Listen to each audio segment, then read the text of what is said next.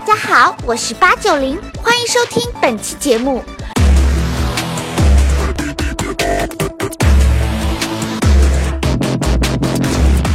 世界如此喧嚣，真相何其稀少。大家好，我是吴晓波。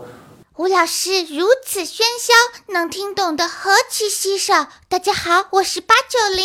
如果你问我二零一七年中国财经界最热门的几个关键词，我想其中有一个就是工匠经济。在过去的两年里，随着中国消费的升级，越来越多的中产阶级愿意买中国本土年轻人创造的品牌和商品，也越来越多的年轻人，特别是八零后、九零后的年轻人。投身到工匠经济的大浪潮中，在四月底的时候，吴晓波频道曾经在无锡灵山的拈花湾一个非常漂亮的地方，举办了第一场新匠人养成营的活动。在那个活动上呢，我发表了一个演讲，阐述了我对中国新工匠经济的一些看法。中国是全世界最早进行职业化分工的国家。根据历史学家的研究，在职业分工上，中国至少比欧洲领先了一千年。中国在两千七百多年前就开始拥有了匠级制度，从此以后呢，一种叫工匠的职业就流传到今天。所以，中国很长时间里面，工匠经济百年老店甚至千年老店是一个。长期出现的景象，但是在过去几十年里，中国逐渐失去了工匠的经济和工匠的传统。那么，为什么在今天我们重新提倡工匠经济的回归，甚至我们认为出现了一批新的以八零后、九零后为主的新工匠呢？他们是怎么重新回到时代的舞台上呢？在那一次的演讲中，我表达了自己的观点。在这个时代里面，到底什么？才是新工匠精神，什么又是新工匠的风口？让我们来听听小波老师怎么说。大家上午好，欢迎大家来到我们的匠人养成营。做养成营的一个初衷的想法呢，是。我在做七八去年做七八匠人活动的时候呢，我有一个很大的感触，就是中国现在的整个工匠精神啊。我们原来说一个匠人大概要到五十六十七十岁啊才能成为匠人，然后你看到的匠人长得都很像那个少林寺的方丈啊，那个胡子花白的啊，那真的。但是今天你会想说，中国越来越属于年轻人，整个审美的迭代。非常非常的快速，我认识很多，呃，五零后、六零后的那些企业家朋友们，他们做饮料的、做服装的，啊，我看到他们，我就在想说，你们三十年前做出来的产品，实际上是为自己做的，对不对？你现在做出来的饮料是给你孙子喝的，你知道那个孙子喜欢什么东西吗？你根本就不知道，所以一定属于年轻人的。那么今天呢，我是第一个来开讲，那我就来跟大家讲一讲我对中国。工匠精神和工匠经济的历史严格的一个我的一些心得体会，因为很长时间里面我是做中国企业史研究啊，所以我从我的这个小小的专业里面跟大家做一个分享。我的题目叫做“这个国家的新匠人”。我们这个国家啊，是全世界手工业最为发达的一个国家，所以你看各个国家列国的出土文物，看。你只要推导到一两千年以前的话，中国文明是非常非常发达的，中国文明非常发达。一方面人聪明啊，中国这个地方是属于亚热带和地区，亚热带地区四季分明，你只有勤劳的工作，你才能够有所获得啊。这唐英笔在历史研究中告诉我们的啊，所以你看历史的文明基本上都在亚热带这个地区。但呢，我们在制度方面有很多的设计。中国在公元前七世纪的时候，在山东的齐国地区。出现了一个政治家，叫做管仲。管仲呢定了一个制度，后世影响非常大，叫做士农工商啊。他把这个国家的四个职业的人，士呢叫做士兵，就是打仗的人，士兵军士；农呢是耕地的农民；工呢是工匠，就我们的匠人；商呢是商人，行商出去经商的人。他把这个国家的这四个职业的人分别圈在一个地方啊。就在齐国的时候啊，农民和军人是不能当邻居的，军人的邻居一定是军人，工匠的邻居一定是工匠，把大家全部叫四民分业。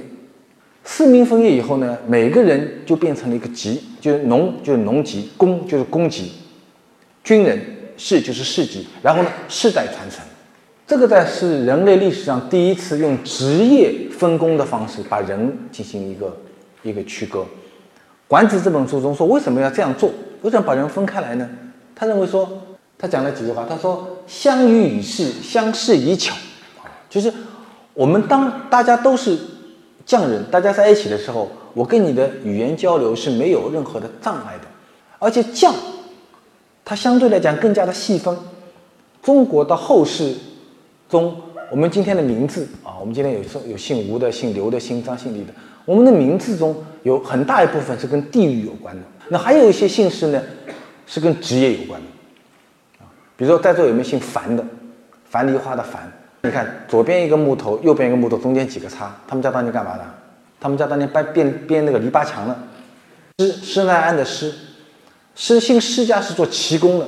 因为有了管中的这个制度以后。说降级制度使得中国的社会职业分工比欧洲早了至少一千年。大家知道现代经济学的第一本著作是亚当·斯密的。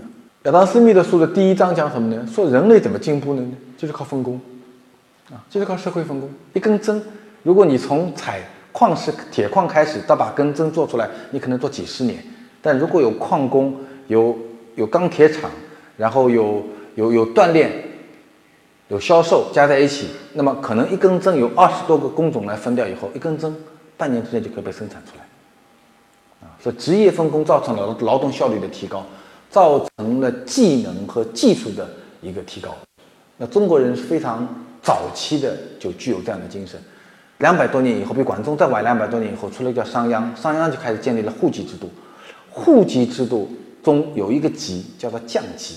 降级在有一些朝代中，它是非常的严格的，像元朝，元朝的降级制度非常非常严格啊。降级被取消掉，一直要到明朝，到清朝，就顺治年间的时候，中央政府正式取消了降级。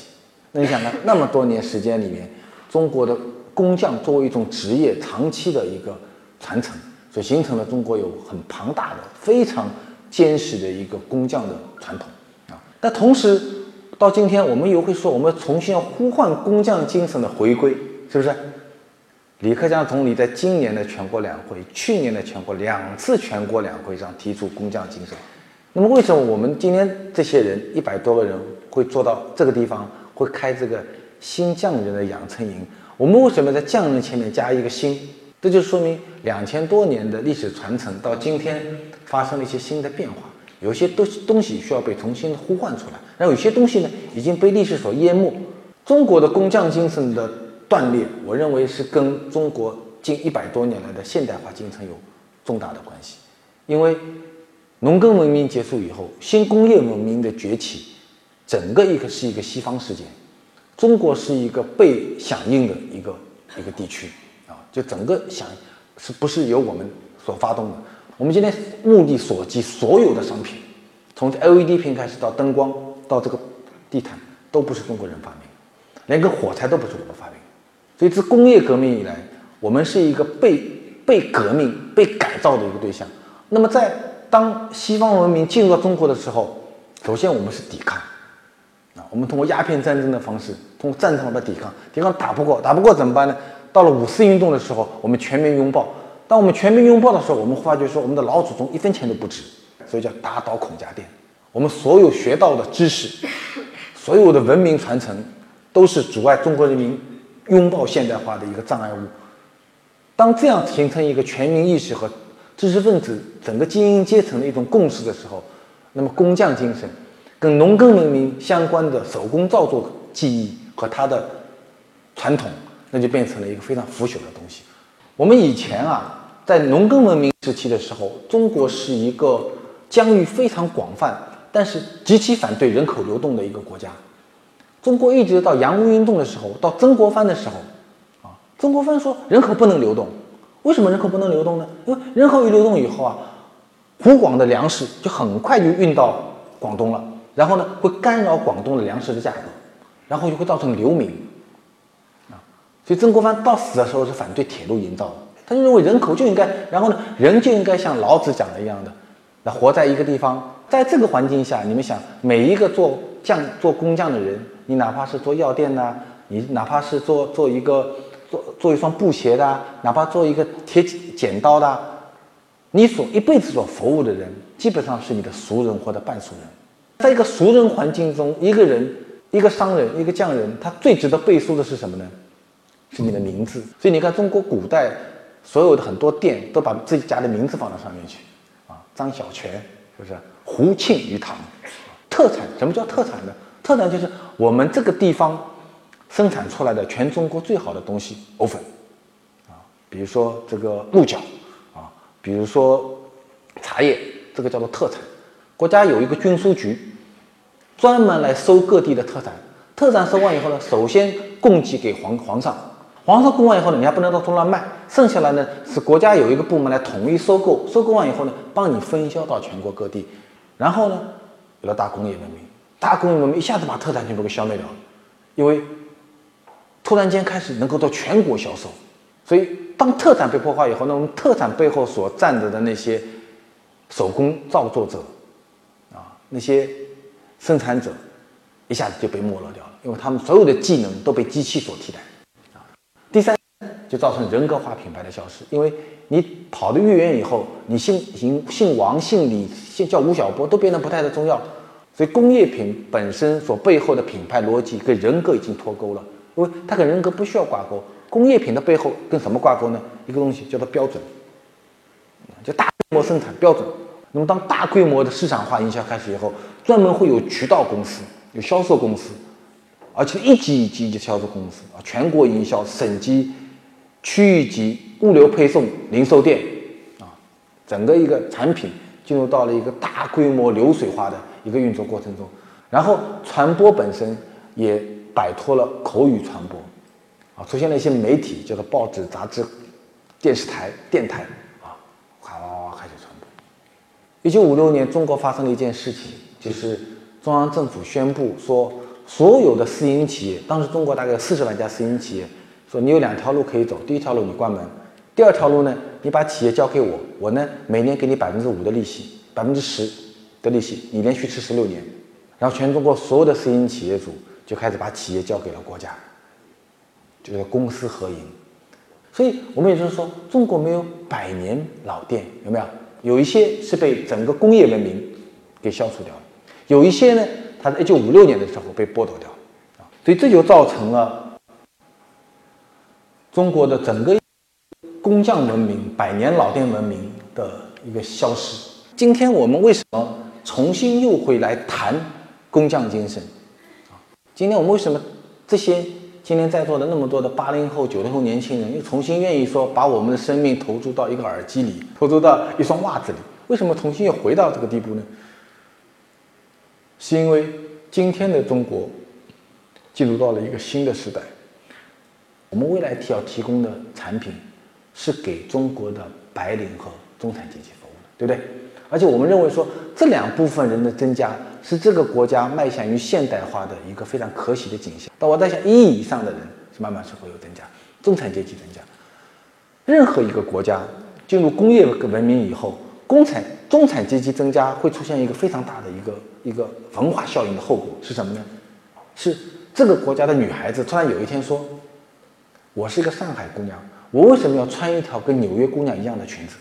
会问这个问题，就他的本土意识会迅速的崛起，他的民族自信感迅速的崛起。这个事情不是在今天中国发生，是在一百多年来很多国家发生过。日本人突然什么时候想起说，一个东京的姑娘要穿一条跟纽约不一样的裙子呢？一九七零年代，二战以后，一九四五年以后，日本经历了二十年的高度崛起，跟今天的中国一九二零年的日本、美国一样，中产阶级崛起。突然间发觉说，哎，那么什么是日本精神呢？什么是当代日本精神？什么是当代日本需要的商业文明？那么什么是当代日本人？一九七零年代，日本人开始问这个问题。当这个问题发生了以后，出现一系列的人，有一个日本的。服装师叫做山仔医生，山仔医生早年是在法国学服装，学完服装就回到日本，他说我一辈子的梦想就是每年到巴黎参加两次服装时尚节，然后看看欧洲人是穿什么服装的，然后呢带给才才给我们日本姑娘们穿。到一九七零年代的时候，突然日本姑娘问他说：“那为什么我要穿巴黎人穿的裙子呢？”然后他就跑回到巴黎，举办了一场三宅一生的第一次的个人时装展，那个山的名字叫做一块布。他告诉巴黎人说：“这个世界啊，裙子是有两条裙子，一条叫东方的裙子，一条叫做西方的裙子。那么多年来，我学的都是西方的裙子，对不对？那我告诉你，今天有一条裙子叫做东方的裙子。像建筑行业出现了安藤忠雄，啊，电影行业出现了黑泽明，设计行业出现了黑川雅之，啊，出现了呃。”呃，那个原点女王叫什么？草间弥生。文学界出现了三岛由纪夫，出现了一批的人。然后呢，在在品牌行业出现了 Sony，出现了丰田，出现了一批的产品。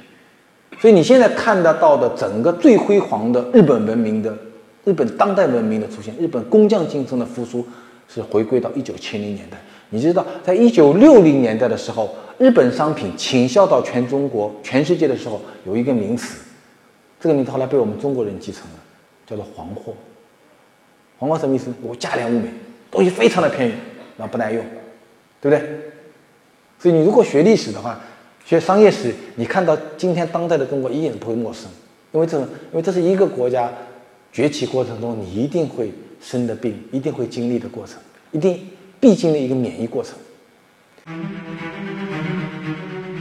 本节目由全新 BMW 五系独家冠名播出。我们今天在这里地方叫做无锡，这里是中国最著名的鱼米之乡，叫做杭嘉湖平原？我们出生的时候，我们这里的每一条河流都是清澈的。小时候下去游泳，一抓就是一把螺丝。今天我站在这里的时候，这个下面的地下水两百年不能饮用了。就我们这一代人付出的巨大的代价，我们还能再那么干吗？不能那么干。中国制造的整个一个成本和规模优势模已经结束掉了。我们今天在座所有的新匠人朋友们，我们所能够坐在这里，我们对未来充满希望，是因为出现了这批愿意为我们的品质服务买单的中国新的消费者，对不对？如果在十五年前、二十年前的话，中国的有产阶级跑进一个店里卖好的商品的，只有两个要求：第一个要求，你是全球排在第几名，是不是一个国际品牌？第二个要求，那你现在打几折？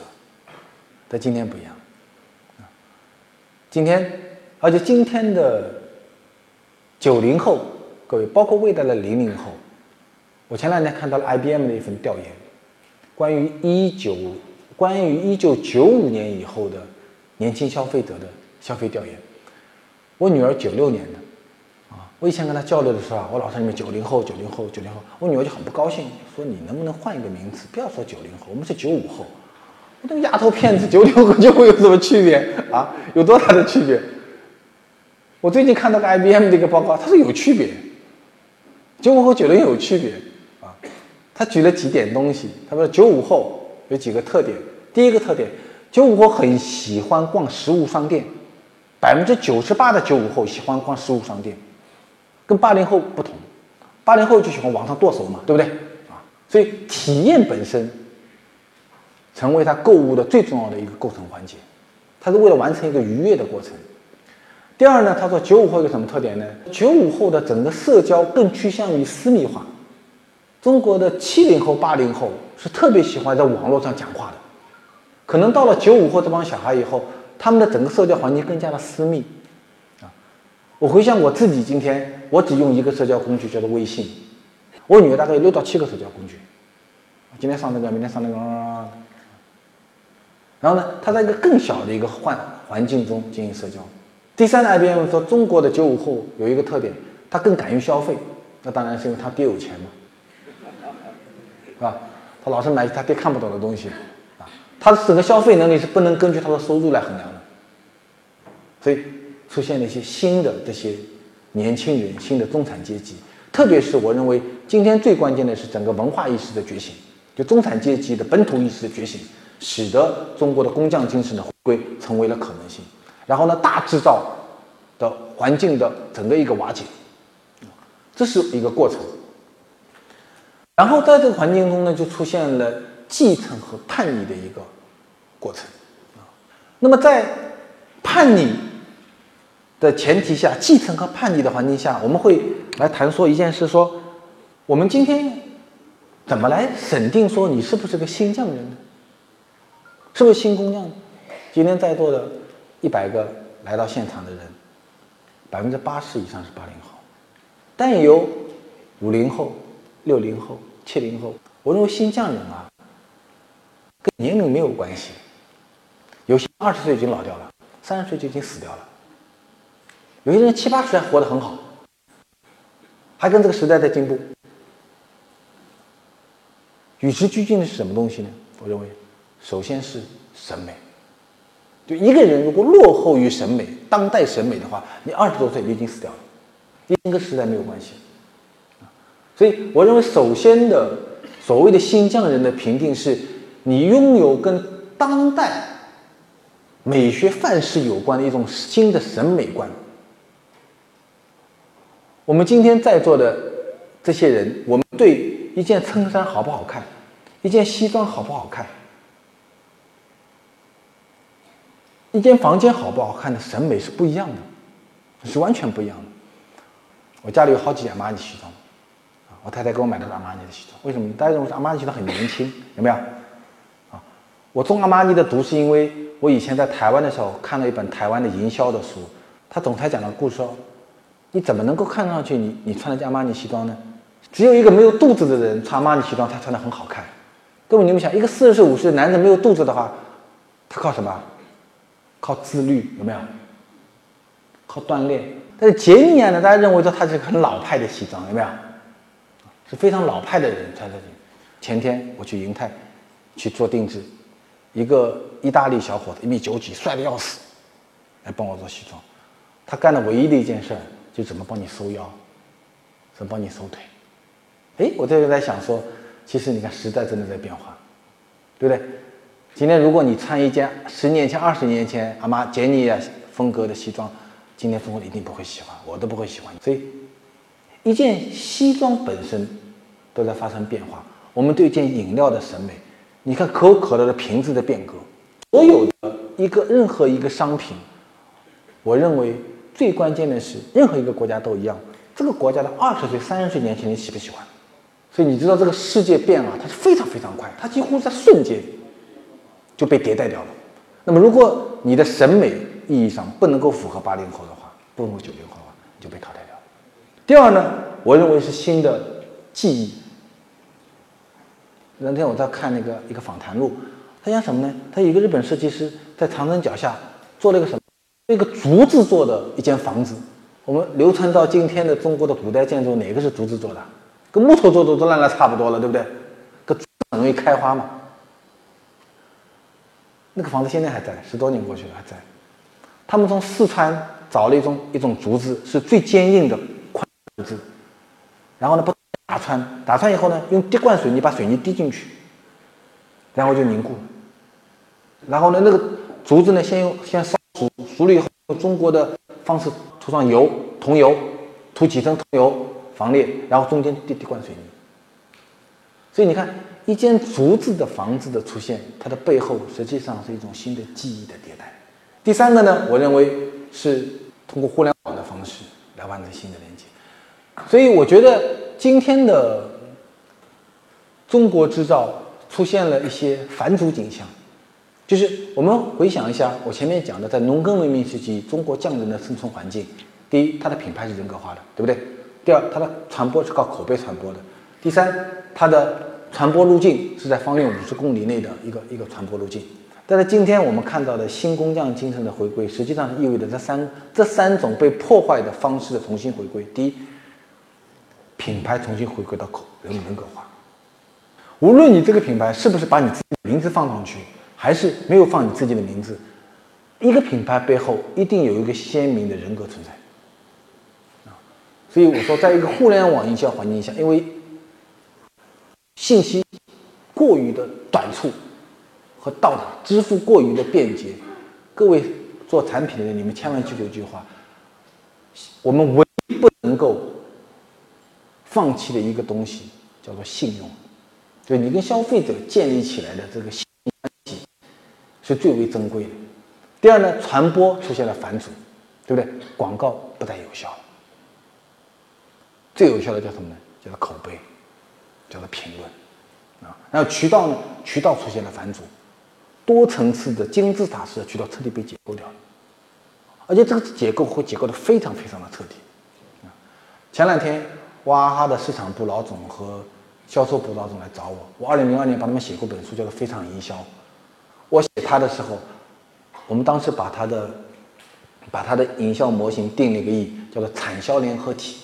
我现在回过头去看，一半以上已经失效了。啊，他们来找我的时候说，现在定价都很困难，为什么呢？因为突然间在双十节的时候，京东、天猫会给你出现个饮料价格，直接把你原来说非常严格的经销商体系联合的价格怎么样，彻底给打穿掉了，价格彻底的透明掉了。小米这两年做的很很坚决，是吧？那事情彻底被剥掉。嗯，咱们经营一个企业啊，供应链管理。等等，有无数的无数多的客，在原来的环境下，可能一个企业从一百万到一千万花三年，一千万到一个亿花两年，一个亿到到十个亿花花个花个三年，对不对？七年到八年完成一次成长，很可能你去压缩饼干一样的，两年内你就走到那步了。那中间无数多的惊险，所以我们说，所谓的我们现在对新疆人的理解是新的审美、新的记忆和新的。连接所带来的结果，新疆人和中国制造的关系它不是一个独立事件，不是一个孤独的事件，它和三十九年来庞大的中国制造能力的形成是有强大的勾连关系的。这是第一点。第二点呢，新疆人的成长和现在我们正在到来的第四次浪潮有重大的关系啊，因为你想。